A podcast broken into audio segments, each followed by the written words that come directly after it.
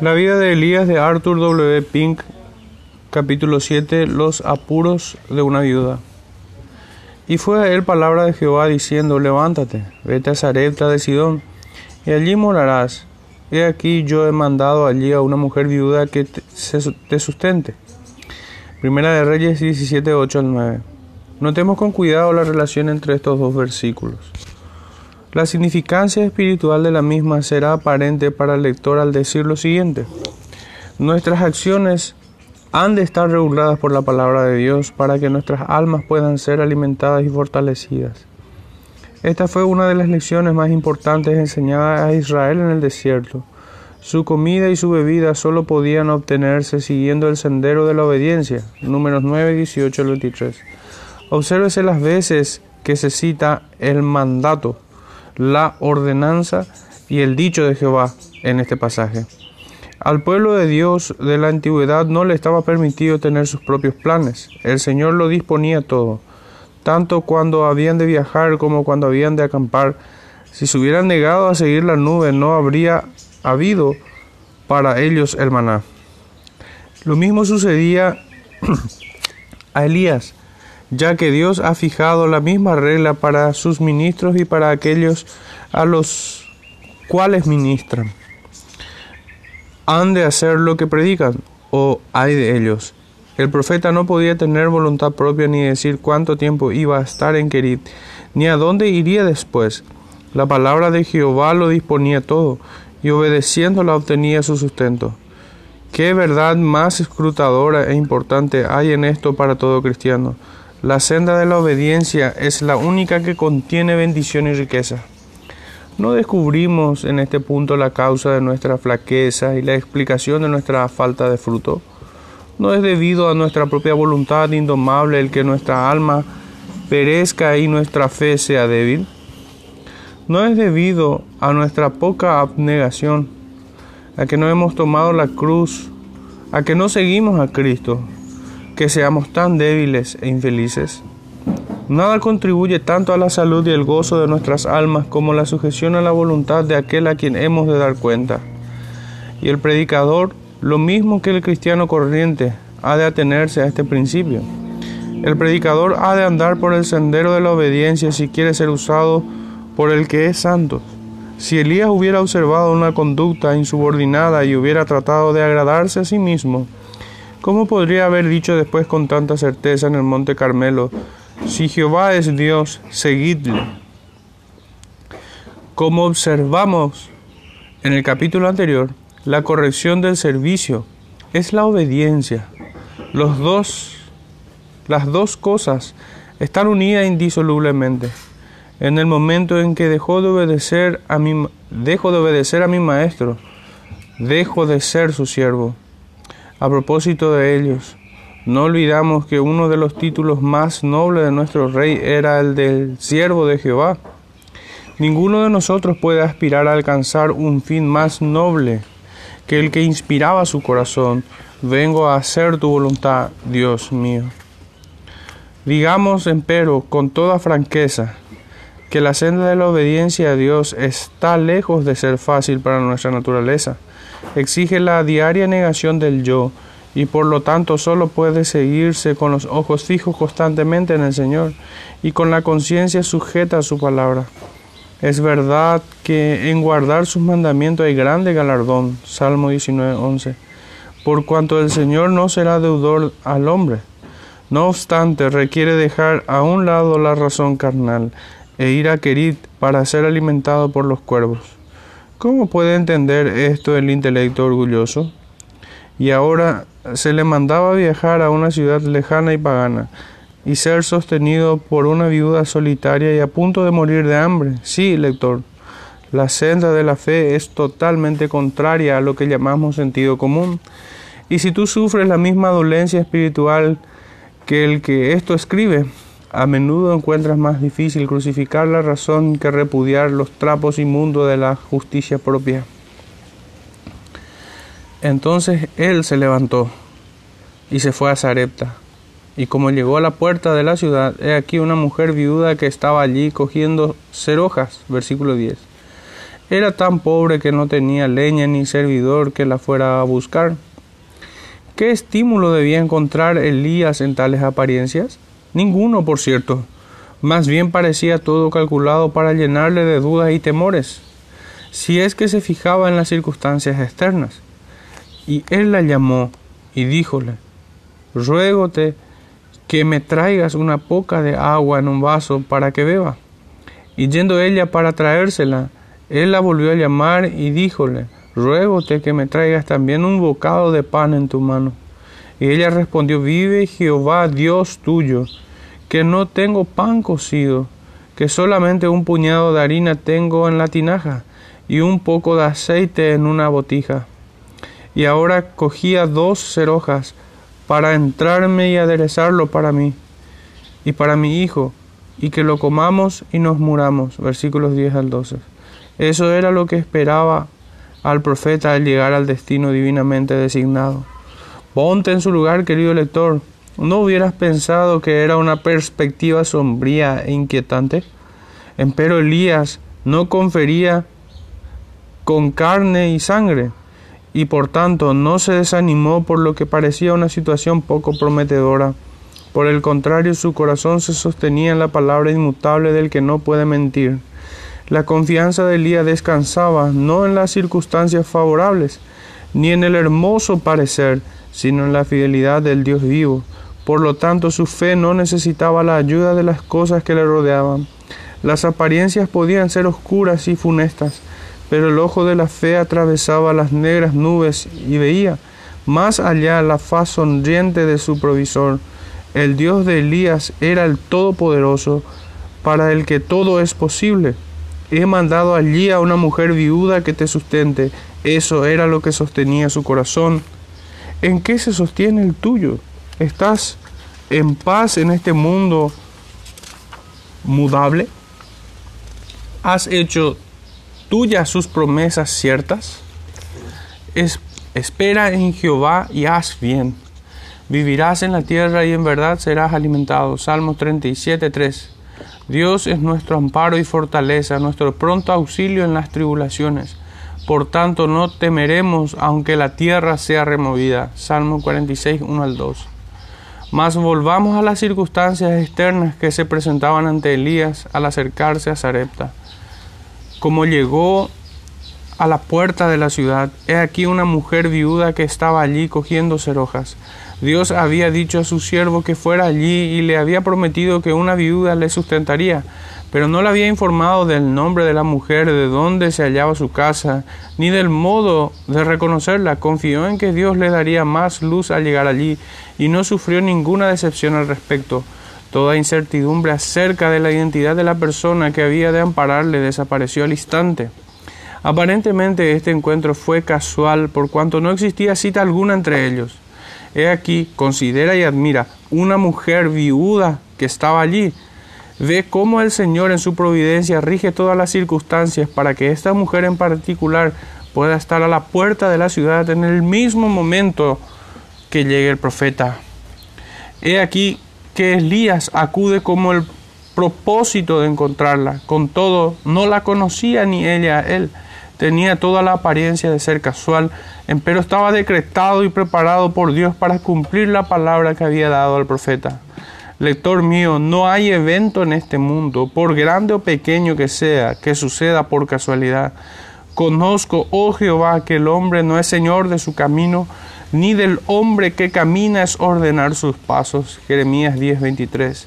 Qué bendito es tener la seguridad de que por Jehová son ordenados los pasos del hombre. Salmos 37:23. Es incredulidad total desasociar de Dios los hechos ordinarios de la vida. Todas las circunstancias y experiencias que nos rodean están dirigidas por el Señor por cuanto de Él y por Él y en Él son todas las cosas. A Él sea la gloria por los siglos. Amén. Romanos 11:36. Cultiva el hábito santo de ver la mano de Dios en todo lo que te sucede. Como llegó a la puerta de la ciudad, he aquí una mujer viuda que estaba allí. ¿Cómo ilustra esto una vez más un principio acerca del cual hemos llamado la atención del lector con frecuencia? Esto es, que cuando Dios obra siempre lo hace de manera doble. Si Jacob envía a sus hijos a Egipto en busca de comida en el tiempo de escasez, José es movido a dársela. Si, los espías de Israel penetran en Jericó, hay una Raab esperándoles para cobijarles. Si Mardoqueo pide al Señor que libre a su pueblo amenazado, Asuero es vencido por el insomnio. Obligado a, a buscar en los libros de las memorias y favorecer a Mardoqueo y sus compatriotas. Si el eunuco etíope desea entender la palabra de Dios, Felipe es enviado a interpretársela. Si Cornelio ora pidiendo conocimiento del Evangelio, Pedro es enviado a predicarle. Elías no había recibido insinuación alguna acerca del lugar donde vivía esa viuda, pero la providencia divina ordenó sus pasos para que la encontrara en la entrada de la ciudad. ¿Qué estímulo hay para nuestra fe en estos ejemplos? Así pues, ahí estaba la viuda. Mas, ¿cómo había de conocer Elías que era la que Dios había aparejado para recibirle? Había de probarla, como el siervo de Abraham hizo con Rebeca cuando fue enviado a buscar esposa para Isaac. Eleazar oró, sea pues que la moza a quien yo dijere, baja tu cántaro, y ella respondiere, bebe, y también daré de beber a tus camellos, que sea esta la que tú has destinado para tu siervo Isaac. Génesis 24, 14. Rebeca apareció y cumplió estas condiciones. Lo mismo en este caso. Elías prueba a esa mujer para ver si es amable y benévola. Ruégote que me traigas una poca de agua en un vaso, para que beba así como Eliezer consideró que sólo alguien lleno de bondad estaría capacitado para ser la compañera del hijo de su amo. Así también Elías estaba convencido que sólo una persona liberal estaría dispuesta a sostenerle en tiempo de hambre y sequía. La llamó y díjole, ruégote que me traigas una poca de agua en un vaso para que beba. Obsérvese el porte cortés y respetuoso de Elías. El ser un profeta de Jehová no le autorizaba a tratar a esa pobre viuda de manera altanera y despótica. En vez de mandar, dijo, ruégote. ¿Qué reproche se contiene aquí para los que son orgullosos y entremetidos? Todo el mundo merece cortesía. Sed amigables. Primera de Pedro 3.8. Es uno de los preceptos divinos dados a los creyentes. ¿Y qué prueba más severa a la que Elías sometió a esta pobre mujer, traerle agua para beber. Con todo, no puso objeciones ni le pidió precio por lo que había venido a ser un lujo costoso. No, ni siquiera a pesar de que Elías era un extraño para ella, perteneciente a otra raza. Admiremos el poder persuasivo de Dios. ¿Quién puede producir actos bondadosos en el corazón humano en beneficio de sus siervos? Y yendo ella para traérsela. Sí, dejó de coger hojas para sí, y ante la petición de este extraño se encaminó a buscar el agua. Aprendamos a imitarla en esto, y estemos siempre preparados a hacer favores a nuestros semejantes. Si no tenemos con qué dar al necesitado, deberíamos estar dispuestos a trabajar por ellos. Efesios 4:28. Un vaso de agua fría, aunque nos cueste más que el trabajo de ir a buscarlo, no quedará sin recompensa. Y yendo ella a traérsela, él la volvió a llamar y dijo, le ruegote que me traigas también un bocado de pan en tu mano. Versículo 11. El profeta lo pidió con el propósito de probarla aún más. ¿Y qué prueba? Compartir con él su última comida y para preparar el camino para la conversación que seguiría. Ruégote que me traigas también un bocado de pan en tu mano. ¿Qué petición más egoísta debía parecer. Qué probable era que la naturaleza humana reprochara tal demanda hecha a una mujer de tan escasos recursos, pero en realidad era Dios quien le salía al encuentro a la hora de su necesidad más aguda. Empero Jehová esperaba para tener piedad de vosotros, y por tanto será ensalzado teniendo de vosotros misericordia, porque Jehová es Dios de juicio Bienaventurados todos los que le esperan. Isaías 30, 18. Pero esa viuda había de ser probada primeramente, como después otra mujer gentil fue probada por el Señor encarnado. Mateo 15. El Señor supliría en verdad todas las necesidades, mas ¿Confiaría ella en él? A menudo él permite que las cosas lleguen a lo peor antes de que haya una mejora. Espera para tener piedad. ¿Por qué? Para hacernos llegar al fin de nosotros mismos y de nuestros recursos, hasta que todo parezca perdido y nos desesperemos, a fin de que podamos discernir más claramente su mano liberadora.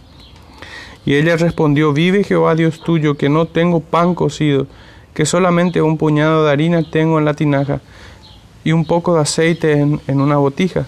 Y ahora cogía doce hojas para entrarme y, aderezarlo para mí y para mi hijo, y que lo comamos y nos muramos. Versículo 12. Los efectos de la terrible hambre y sequía de Palestina se hicieron sentir también en los países adyacentes.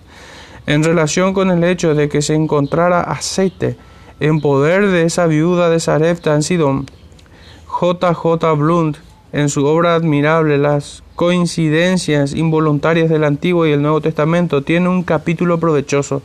Pone de relieve que en la distribución de la tierra de Canaán, Sidón tocó en suerte a hacer Josué 19:28.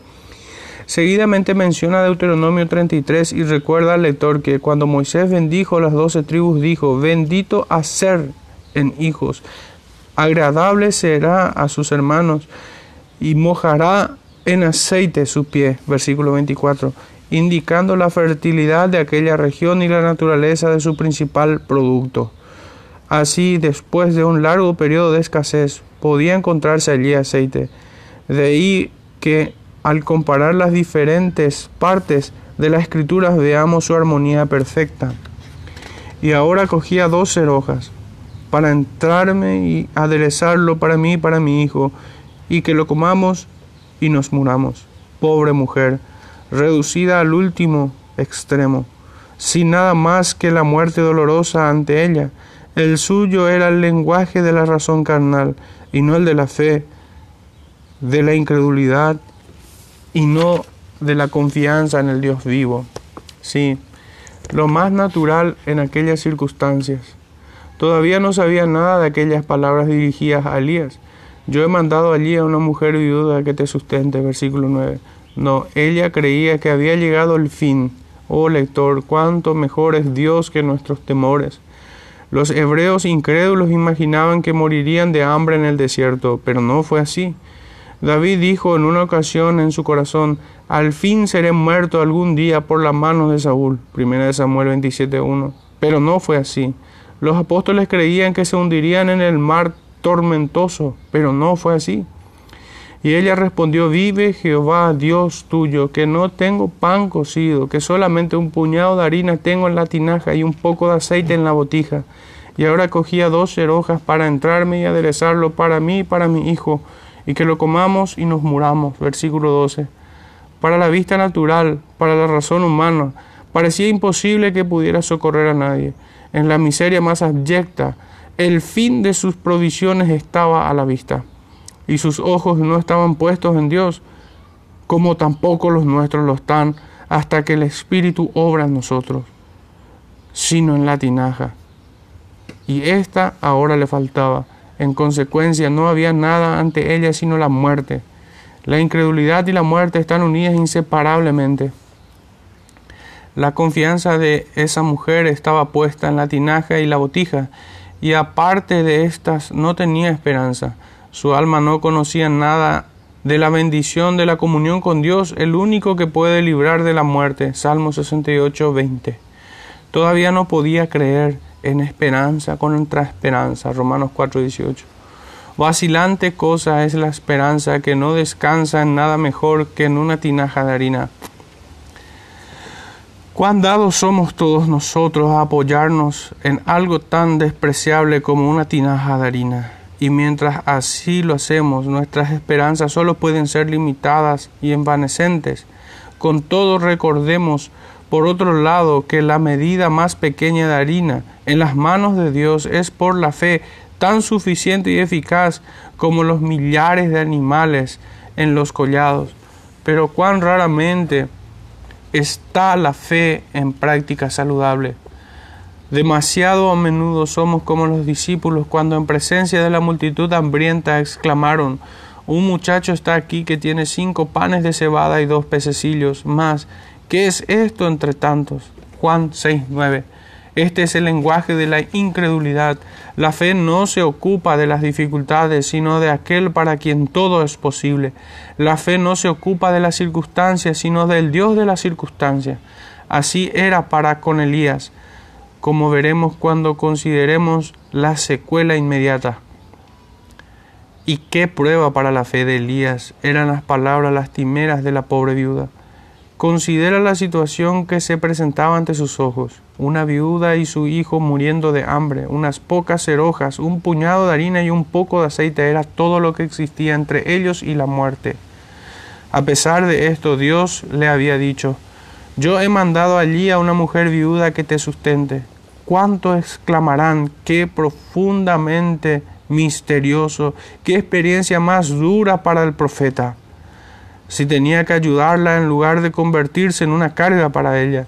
Ah, pero con Abraham antes de él, tampoco en la promesa de Dios dudó con desconfianza, antes fue esforzado en fe, sabía que el Señor de, de cielos y tierra había decretado que ella tenía que sustentarle, y aunque no hubiera habido harina ni aceite, ello no habría desalentado su espíritu, ni le habría disuadido. Oh lector querido, si conoces algo experimentalmente de la bondad, del poder y la fidelidad de Dios, no dejes que tu confianza en Él vacile, no importa cuáles sean las apariencias. Ahora cogía dos cerojas para entrarme y aderezarlo, para mí y para mi hijo, y que lo comamos y nos muramos. Notemos bien que esa mujer no dejó de hacer lo que era su responsabilidad, fue activa hasta el fin, haciendo uso de los medios a su alcance, en vez de dejarse llevar por la desesperación y de sentarse retorciéndose las manos, estaba ocupado recogiendo cerojas para la que creía plenamente sería su última comida. Este detalle no carece de importancia, sino que merece que lo consideremos detenidamente. La ociosidad nunca está justificada y en la necesidad urgente menos que nunca. No, Cuanto más desesperada es la situación, mayor es la necesidad de afanarnos. Dejarse llevar del desaliento nunca produce bien alguno. Cumple con tu obligación hasta el fin, aunque sea preparado tu última comida. La viuda fue recompensada abundantemente por su laboriosidad. Fue mientras andaba por el sendero del deber, el deber casero, que Dios, por su siervo, le salió al encuentro y la bendijo.